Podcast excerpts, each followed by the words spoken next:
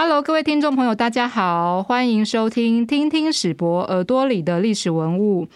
呃，这是国立历史博物馆的馆刊历史文物季刊所录制的 Podcast。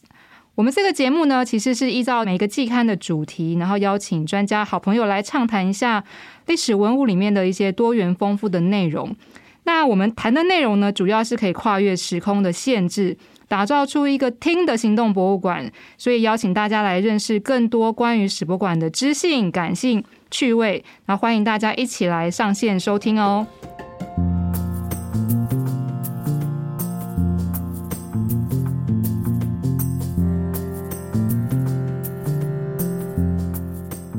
好，我是今天的节目主持人张景丽，我目前服务于国立历史博物馆文创行销组。那今天要为大家带来的主题就是历史文物最新一期的主题——酷兽在史博。关注的是史博馆的文物角色 IP“ 酷兽启航”中酷兽与他的好朋友们。那我们今天很开心可以邀请到一直长期关注博物馆的科技、数位转译的学者，也是从酷兽开始成长茁壮，就一路陪着我们的施登腾老师，跟我们一起来聊聊酷兽。那我们现在欢迎施老师。哎，各位听众，大家好，我是石登腾。好，老师只是怎么样的一个学术背景啊？可以一直陪着我们的酷兽一起成长的。其实我本身原本学的就是美术考古了，所以对于一些些文物的内容，其实就相当的熟悉。那接触数位科技也是进入科技大学之后才有的一些专业。带着数位科技，其实把它当成是一个说故事的一个方法了。所以说故事需要一些角色嘛，所以当时在参与。历史博物馆刚刚一开始的时候，应该是酷兽所谓的文创 A C G 这一块的演绎嘛。那这个时候是从漫画开始，后来再到 V R，所以这个过程其实看到酷兽的第三代的角色被创造出来，然后后来呈现很多的数位科技。我觉得这个过程等一下可以跟听众共同分享。我觉得过程是蛮好玩的。嗯，好，其实很很开心，就是施老师跟着我们一起从。小婴儿长到第三代，哈，我等下会跟大家说说这三代的演变是什么。那其实，在我们这一期三百一十三期的历史文物的封面故事，就是在讲。博物馆怎么来做文物的转换？那我们是用呃酷兽跟他的好朋友们为主题来介绍这一连串 IP 文创发展的一个历程。那故事的开发啊，甚至原型的文物，还有我们在今年推出最新的 VR 影片，就是酷兽奇航，然后还有一系列的教育推广的活动，像是呃着色画啦，或者是一些师资的培育的一些呃活动，都是希望呃博物馆的观众或者是。呃，历史文物的读者可以更认识酷兽这个诞生的这个过程跟历史，也希望把这个案例，不敢说它是非常成功的案例，但我们希望它是一个开始，可以带给关注博物馆 IP 授权，甚至是喜欢历史文物转译的听众跟博物馆的粉丝们，让大家可以知道更多。好，首先呢，我会先帮大家来介绍一下酷兽是谁呢，以及这些年中它怎么样的一些发展的历程。其实酷兽它就是取一个谐音叫酷兽，因为它的原型呢是博物馆的国宝，就是兽形器座。那其实兽形器座它的样子其实是蛮特殊的，有人说它很像。E.T. 或者是现在年轻人比较知道，像是史迪奇，但是它的原型其实是有一个很野兽的脸孔，但是它却有人的身体，然后眼睛很大，嘴巴也很大，那它的造型是袒胸露腹的一个特征，但是比较特别就是它下方踩的是像蛇一样的一个造型。那这个蛇的身上是有尖尖的刺的，所以大家大家可以想象一下 E.T. 的样子，然后再加上我刚刚形容的那些画面，大家可以想象到，就是兽形器座其实是一个，你说它很恐怖，或者是说很可爱都可以，就丑的很可爱的一个文物。那它其实是在一九二三年的时候呢，呃，在河南新郑的正宫大墓被挖掘出来的。那经考古的研究发现，它可能是春秋中晚期。郑国贵族的一个墓葬品，可以想见当时在那个年代的时候，它的制作是非常的精美，然后承袭了西周的文化的传统。所以，如果我讲到这边，大家很好奇的话呢，其实可以 Google 一下兽形器座的样子，甚至你可以去中研院看到它的本尊，它现在就是展览在中研院的文物馆里面。那它其实是在呃二零一一年的时候呢，它经文化部公告为重要的国宝，所以是历史博物馆一个非常非常重要也具有代表性的青铜器的一个文物。而那酷兽在 IP 的形成过程，其实。呃，我们在推博物馆教育的时候，一直会考量的是，其实很多人是不喜欢走进博物馆的，因为可能有距离，或者是它是教学的一个必须老师是带我去参观，我才要进入博物馆。所以我们看到很多问说，哎，你们来过史博物馆的人，大家都会说，哦，有啊，校外教学。但是专程来博物馆的人其实没有那么多，所以我们就想说，哎，没关系，大家不走进博物馆，那我们就走出去。哦，我们的教育推广组就是规划了那个酷兽的那个行动博物馆车。所以第一代的呃，因为我用说的，所以大家可能靠一些想象，或者再去搜寻一些资料。所以第一代的酷兽其实它的造型是跟原型非常接近的，但是它只有呃描绘出它的上半身。所以透过这个博物馆车开到很多的偏乡，会让一些。呃，偏乡的小朋友或者是偏乡的的一些居民呢，没有办法进入到城市，来到史博馆的人，可以从这台行动博物馆车来发现，哎，原来文物是长这样，那文物的推广活动是这样的有趣，然后让他们有机会可以接触到博物馆。二零一七年的时候，也衍生了其他的一些教育推广的活动，像是绘本啦，或者是跟在地文化结合的一些推广的方式。然后到了二零一八年的时候呢，文创行销组一直在想说，图像授权还可以怎么样让它更普及？那怎么样可以触及到亲子的观众？因为那时候博物馆要面临一个整修的过程，所以我们希望呃，等博物馆整建好的时候呢，小朋友也长大了，他可以变成是博物馆的一个新兴的粉丝。所以那时候我们就规划了，把十四件我们从馆藏里面严选出来的文物画了十六个角色，希望透过一个故事，也就是。我们小时候可能，现在小朋友可能不知道，我们这个年代，呃，六年级生可能很喜欢的就是呃麦当劳的的那些什么神偷汉堡啊，麦当劳叔叔那种偶剧。所以当时我们是想说，诶，如果我们自己有自己的玩偶，然后甚至有一系列的剧嘛，也许我们可以用。故事或是戏剧的方式进入到其他的一些我们不会触及到的场合，或者是领域，或是乡镇，可以让更多的人透过戏剧或者是偶的方式来认识文物。所以在二零一八年的时候，我们就邀请了一个国际知名的插画家马赛 Q 先生呢，帮我们画出了这些呃文物的角色，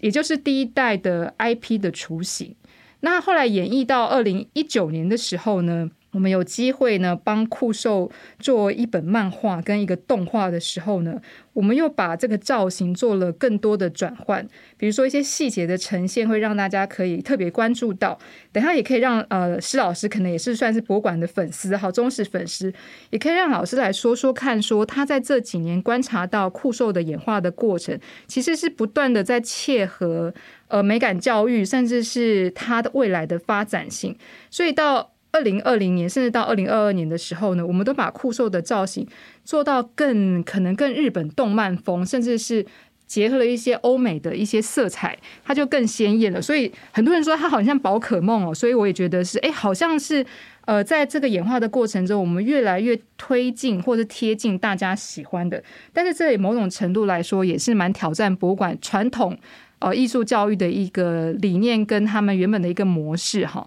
所以大概说了这么多之后呢，我们再来请施老师帮我们科普一下什么是 IP，还有在国内外有哪一些知名的案例可以跟大家做一个参考跟分享。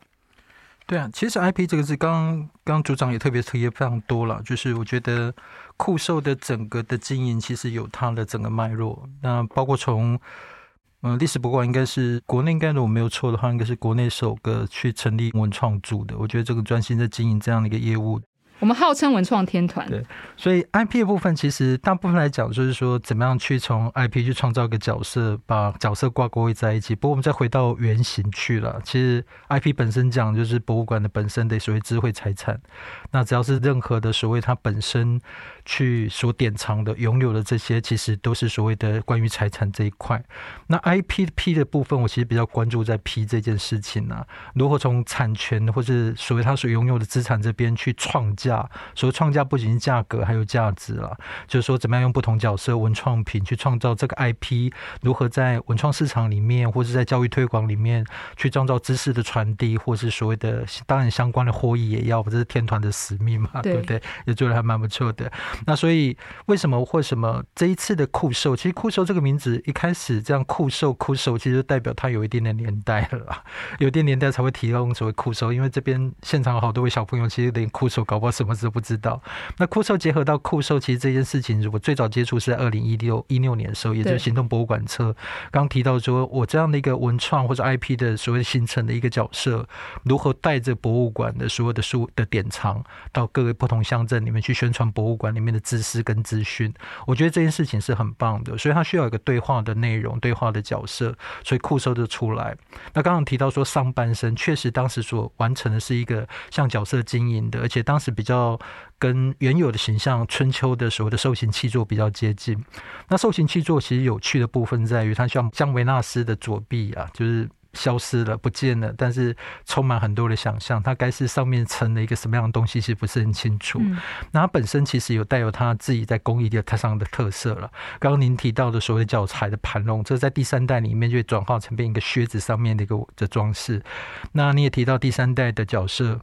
其实很像日本的的整个的创作的风格，我觉得这个是一个双面刃，因为这个部分的话，就代表他的角色形式很容易去进行对话，被认同是一个角色了，但会被连接到，因为现在角色越来越多，会被联想到说宝可梦这样不同的角色的团队的出现，但是作为一个 A C G 的所以的。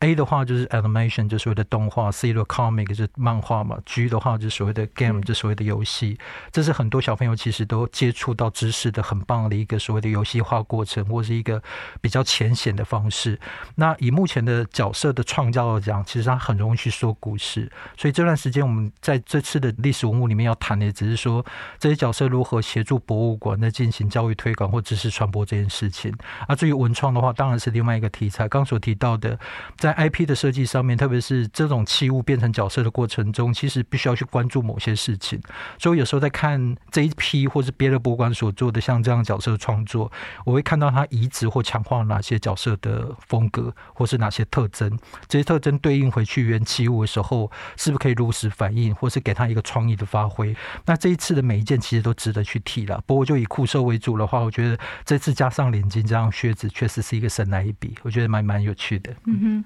谢谢老师，诶，给我们酷兽的赞美哈。其实我们自己在推酷兽的时候，一直很拉扯，跟就是刚好提到，就是你要保留多少的原型，或者多少的市场化，让大家喜欢。但是我们问了很多在推 IP 的业者，哈，应该说业者，他们都要说，呃，你不要有太多的包袱，就你想要传递太多太多的东西给观众，或者是你们的博物馆群。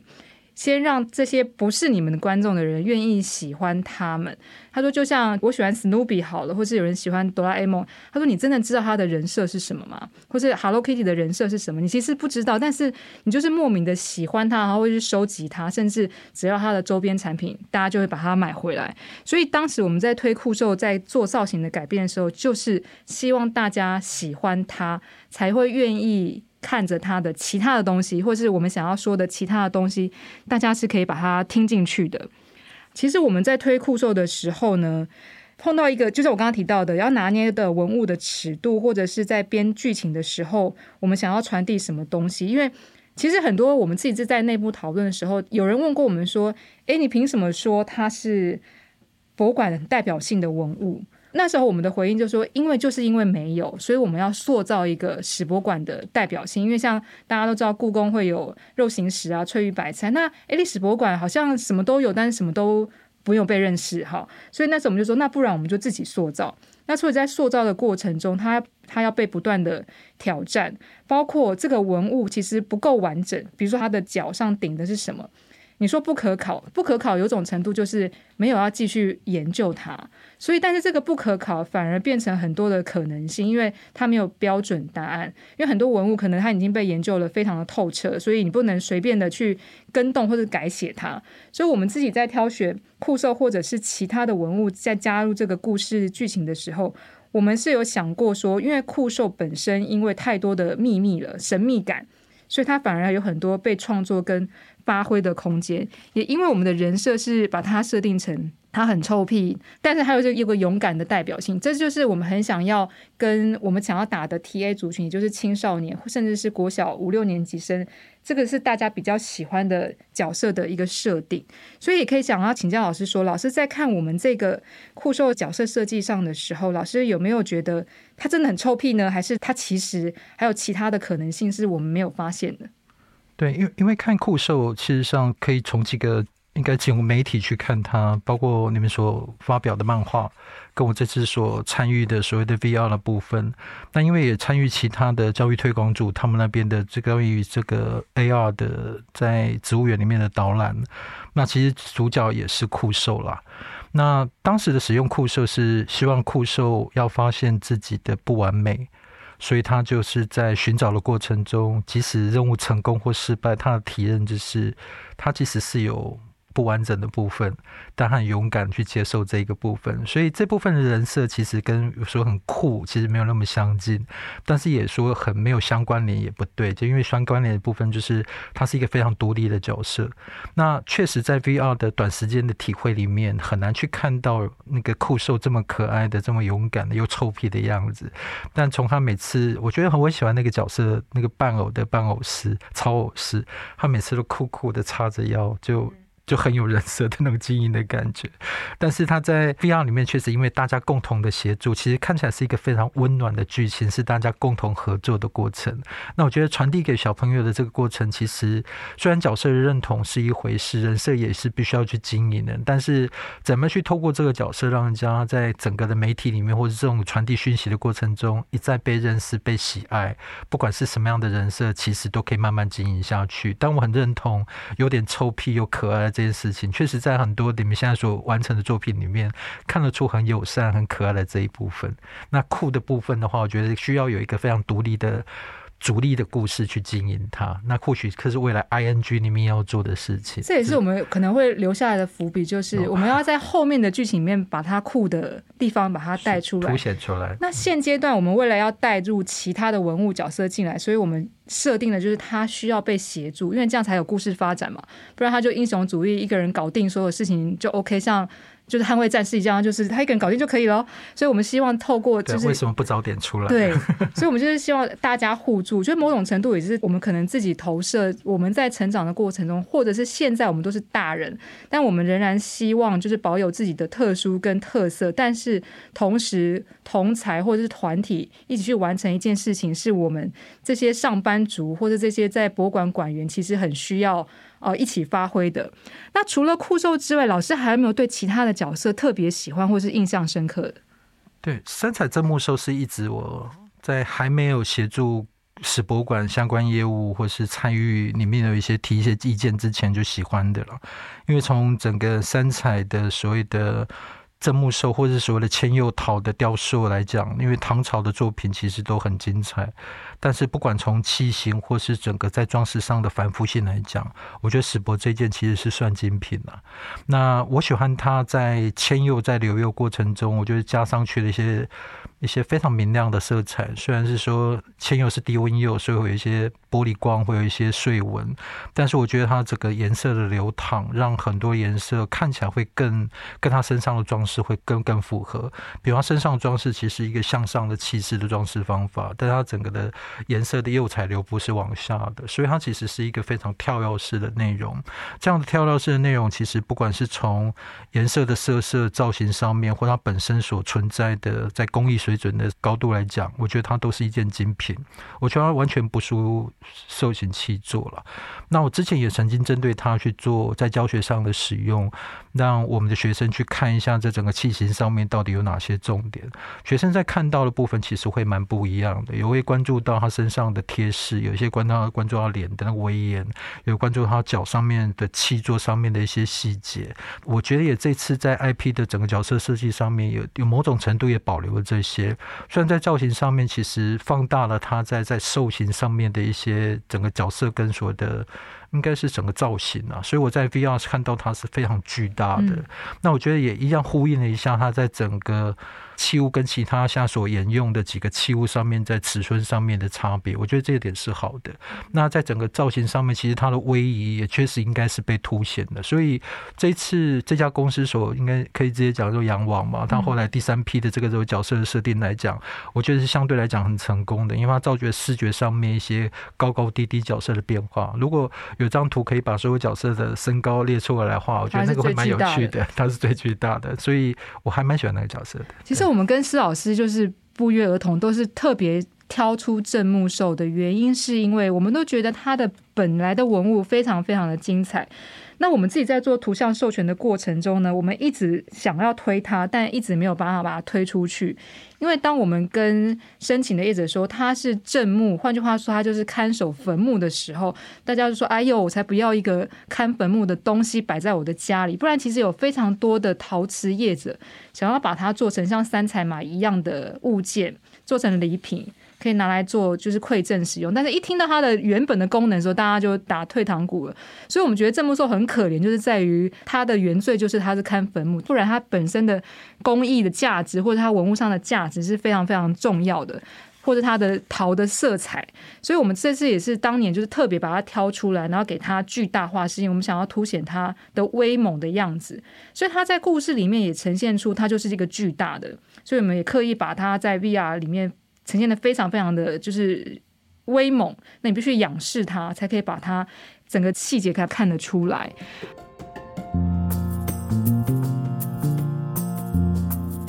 好，那呃，其实我们这边要打一个小广告哈，就是酷兽在今年三月的时候呢，我们跟环球就是购物中心的 XR Lab 的一个球形的蛋椅呢，有做一个合作。也就是说，其实博物馆在把这个沉浸式的影片做出来之后呢，我们其实一直找不到一个播放的场域，甚至我们当时想说，是不是要跑去高雄，因为高雄电影馆有那个 VR 播放的设备。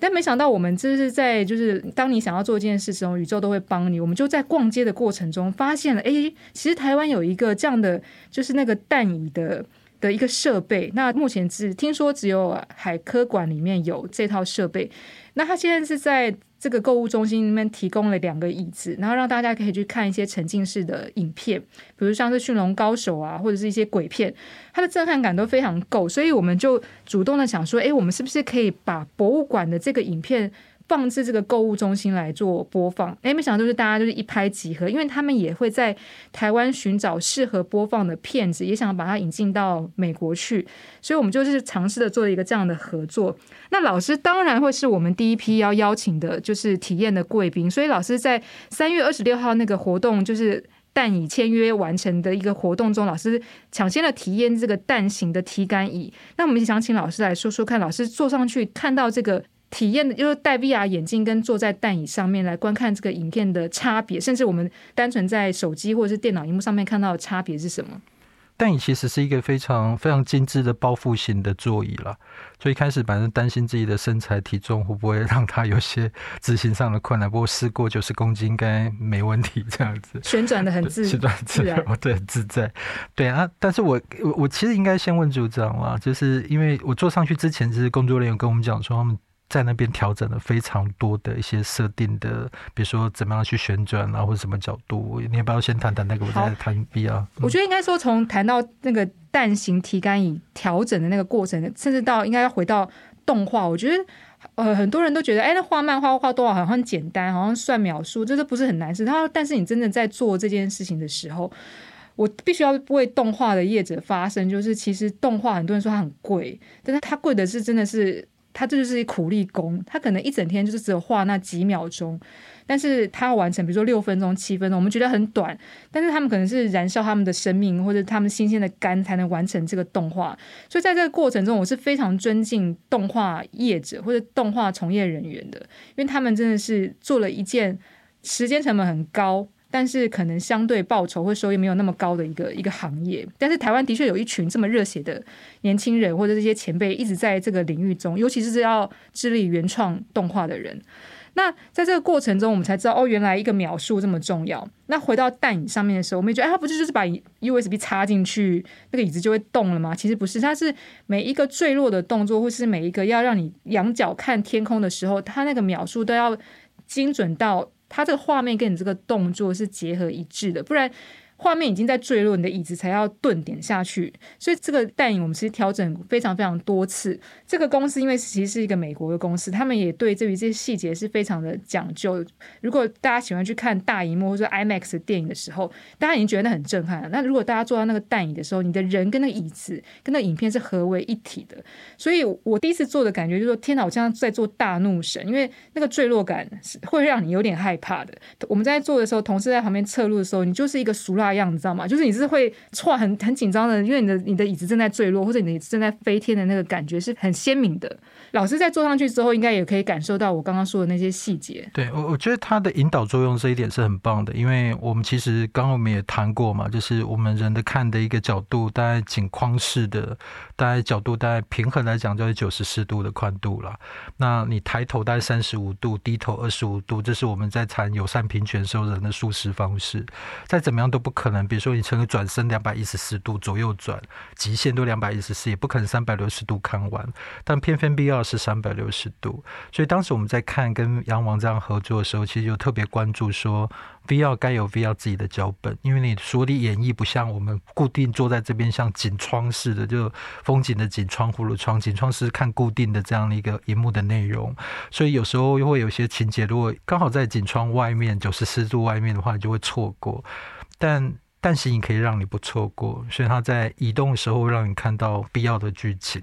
但我有注意到一个细节，他透过时间跟角度去调整一个不是完全主导式的，比如说看您刚讲到了所谓的往下坠落或往上抬，其实他故意晚了一两秒时间，让你在没有期待的时候突然被往上抬。我觉得那个地方是蛮好玩的。另外的话，就是他善用一些角度上面，让你必须要。头还是要动，比如说三菜女优出现的时候，她在说故事的时候，我还是必须要往旁边转一下，我才看得到她的角色在那里。但是我原本在文章里面，或是跟您提到，就我本来担心那个角色讲话会看不到，但其实那问题不是很大。那后来想想，或许是他们这样很故意的，让你不是从头到尾都是被坐在那边被引导到看所有的事情。确实，VR 的所谓的蛋形座也是一个，我觉得你们发现刚好应该去那边逛街是对的，对。被引导到那边去发现它，所以提供了一个非常有趣在开幕上面让这个 VR 被好好呈现的一个方法。那但是也必须说，我们其他时间可能没有那样的一个单一的设备。那或许在观看上面，我相信在整个过程中，包括由您或制作团队，其实在过程中也注意到很多剧情的引导。比如说要讲话的时候，都会有角色上面的彼此呼应。那这时候我们一头就会去转，看到不同角色的对话。那我觉得这时候就是一个所谓的。这是角色存在的价值，因为每个角色就让你知道啊，郑木寿在讲话了。应该讲郑木寿应该是很大的，就是库寿在讲话了。郑木寿从天上下来了，发现他的巨大。每个角色在测试 VR 的时候，就是非常精确的，而且非常精彩的出现。每个角色都有他的声音，所以我觉得 VR 值得去看。那但是如果你要真正去深入了解所有角色的一些，我们刚讲的人设或那性格的时候，我却慢慢阅读那些书或是漫。话，或者是说未来会期待，因为这边可能还有未来计划，因为看到关键字叫 ing 嘛，所以这个部分其实会期待酷兽在慢慢经营之后，怎么样把。博物馆里面其实还有很多的精彩的典藏品，或是呢里面的研究的资料。透过这样的文创或是教育推广的不同组别的的一些这样的经营，让不管是不同年龄层的啦，包括我像这个年纪的，其实也希望在某些比较舒适的方法去了解所有的文物。甚至我就带着自己小朋友、自己女儿或带孙子的时候，也期待有这样的一个共同对话的一个内容。那我相信以这样的经营，在不同的年龄层上面的努力。我觉得是看得到的。那酷兽确实是需要慢慢慢慢被。抓出一个主角来，由酷兽带着其他的角色去形成一个像 IP 经营的这样的一个氛围跟成果，才能把很多的所谓的知识的传递，透过游戏化或角色化的方法去进行下去。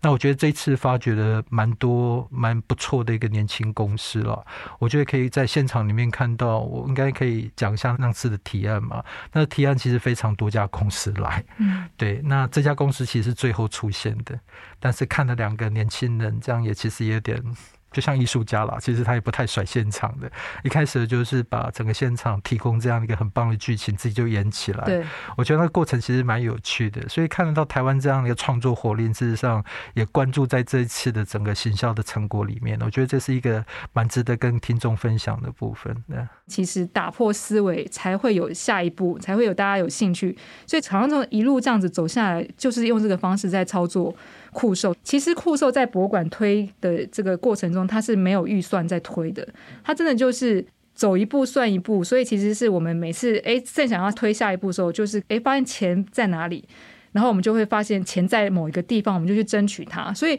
某种程度酷兽的勇敢冒险已经植入到我们的执行团队里面，就是没有钱没有关系，那个不会是一个阻碍。因为当你准备好的时候呢，那个机会就会让你去拿到，会得到它。所以酷兽这样从这个一百零八年到二零二二年这四年来，它没有被编过任何一笔预算，但是它就是可以一直碰到贵人的执行下去。所以现在我就要剧透一下酷兽下一步的发展了，它仍然没有预算，没有关系。但是我们可以用异业结盟的方式，比如说，呃，跟运动行销。如果大家去看棒球或者看直棒之篮，其实会有非常非常多的吉祥物在现场，你也不知道他是谁，但是你就觉得吉祥物出现，你就想跟他拍照，会觉得他很有趣。所以我们也会想要透过一些运动行销的方式，这绝对不是博物馆行销的一个正规的方式，但是我们觉得必须要用一些其他的方式，才可以吸引到更多的观众进入到博物馆，因为。我们明年就要开馆了嘛，所以其实我们希望有更多的人重新来认识历史博物馆。它不是一个呃教学或者是一个校外教学必须要去的点，而且是我只要放假了，我想要去放空，我想要去干嘛吸收新知的时候，我就可以进到博物馆，因为它是一个轻松自在的地方，而不是一个好像教科书上面我必须要去的一个场域。所以接下来除了要打进运动行销的市场呢，我们也会做一些它的周边。产品虽然这个好像很老梗，但是我觉得它一定要有一些什么物件是留在你的生活中，包括可爱的公仔啊，或者是布偶啊，或者是一些你生活上用得到的东西。你看现在大家超商的几点，大家都为之疯狂，所以其实我们也希望为酷兽做一点这样的一个规划。或者是有一个是我们一直在耕耘的，就是我们会参加国际的授权展会。虽然这两年因为疫情的关系没有办法去实体，但是我们都会透过线上的方式，让国外的，尤其是日本市场的人，可以知道台湾的博物馆已经把文物可以是这样这样的操作。因为其实世界上的博物馆好像没有这么多人在操作 IP 这件事情。像老师可能在这期文物中有提到黄色小鸭，也许达老师可以补充说明一下黄色小鸭的操作方式。没有这么多人直接把文物做成一个这样的规划，也许有，但是可能就是那一年就做完就没有后续。但是酷兽，我们真的是，我们都说我们是放感情、用生命在经营它，就它就像我们男朋友一样，就是我们随时都会想到他，随时都要把它带出场的。所以只要任何有关，甚至酷兽也去过六福村的动物园参加运动会哦。因为那一年的议题是保育犀牛，那我们推的就是保育文物，就是让大家不要忘记这个文物它当年的价值跟它现在的价值，所以我们会把握每一个酷兽可以露脸的机会，甚至我们希望可以置入像佩佩猪那样子那种三分钟的短片，可能在一些公播的频道上面，可以让酷兽透过他跟他朋友的方式来教育，或者是让小朋友知道一些他们可以吸取或者是可以理解的一些文物的知识。还是老师对于酷兽有什么样的期待？就是也可以让他美梦成真，比如说他走进校园啊，或者他走进学校的课程规划里面啊，老师可以给我们一些人生的明灯呢。其实我我喜欢酷兽，是因为他整个角色在操作上很简单，就是他整个的造型上面，其实应该如果没有错的话，男生女生都会喜欢了。那因为喜欢他，所以会对于这个角色其实会有一些简单的投射，不管是认为他是你朋友，或是认为他就是勇敢你的自己。你刚刚提到了国外的例子，其实是黄色小妖部分，它是穿戴很多不同年代的角色身份，所以它是一个有点像。同个角色的复合创角，目前酷兽没有做，是他本身还是在扮演他自己了。当然，期待就是说未来之后，可能酷兽会在不同年代、不同形式上面去出现一个，比如说清代的酷兽，或者未来时代的酷兽。虽然现在已经进入未来的部分，那现在角色其实是必须要一直累积，但我不觉得现在目前酷兽需要做任何改变，因为第三代其实或许还有一些修正的必要。那但是我觉得他从第一代到第三代这边，把鼻子那个部分把它去除掉。我觉得这是一个很勇敢的部分，让他在整个的造型在对话上面变得更清楚。所以未来可能他在整个叙事上面或者在表情上面，其实可以更多。那让他在说话的内容里面有更多的经营或者是测试，包括他的声音该如何被认识，也是一件必须要的事情了。因为现在听着我声音，当然我现在很不太习惯自己的声音了。不过他必须要有个配音员。那未来在不管是在 VTuber 或是什么样的角色的一个所谓的配音的创造的那个经营上面，其实有它的必要性。那或许下一步先把这边完整之后，再想该如何变化。嗯，好，谢谢老师给我们的那个建议。好，那最后呢，我想跟大家再分享一下，就是其实史博馆这个 VR 的动画影片，就是我刚刚讲到蛋形的提杆营，我们现在其实一直到十月三十一号，你只要到板桥的环球车站的二楼的 XR 实验室，你就可以有机会去体验到这个蛋椅的带给你的这些感受。呃，接下来呢，我跟大家再打一点小广告，就是其实这一期的呃历史文物里面，除了讲到酷兽在史博这个主题之外呢，还有很多精彩的内容，像是在译文视角里面呢，我们邀请到了中央大学历史研究所的蒋竹山教授，跟我们来分享的公众的史学啊、策展啊，跟历史教学的这些很复杂但是很精彩的这些关系。那在这个注目焦点的这个环节里面呢，我们也邀请到我们史博馆最年轻的馆员啊，教育推广组的刘子佳，他怎么样跟平面设计师呢联手来翻转这个创意？就是他们规划了一系列这个台湾幻兽的特辑，因为其实大家对于鬼怪啊、神兽啊，其实是蛮有兴趣的，所以他可能提到了像是什么龟山岛啊、什么龟将军啊，或者是莺歌妖啊这些很有趣的这些文物的故事，让大家做一个分享。那此外呢，在这个台湾艺术前辈身影这个部分呢，真访问到了这个书艺家陈坤一先生。那原来他也是跟史博馆有非常非常多的那些渊源跟缘分的哈。那今天我们非常谢谢史老师跟我们分享，然后也陪着酷兽一路的成长。那我们希望呢，啊，今年比如说酷兽报名了几个国外的动画的影展奖项，我们都希望在老师的加持跟祝福下呢，其实酷兽可以拿一些奖项红回台湾。这样也许很多的 A G 制片公司就会找上我们。可以做一些什么动画电影啊，或者是我们跟皮克斯可以合作一些什么样的精彩的一些机会。那如果大家对于呃这一期的历史文物有一些兴趣的话，或者是想要关注的话，都可以上我们的官网去查询。那今天就呃很谢谢施老师跟我们一起来聊聊酷兽，那也祝福酷兽可以发展的越来越好。对啊，谢谢，祝福谢谢大家，大家，谢谢，拜拜。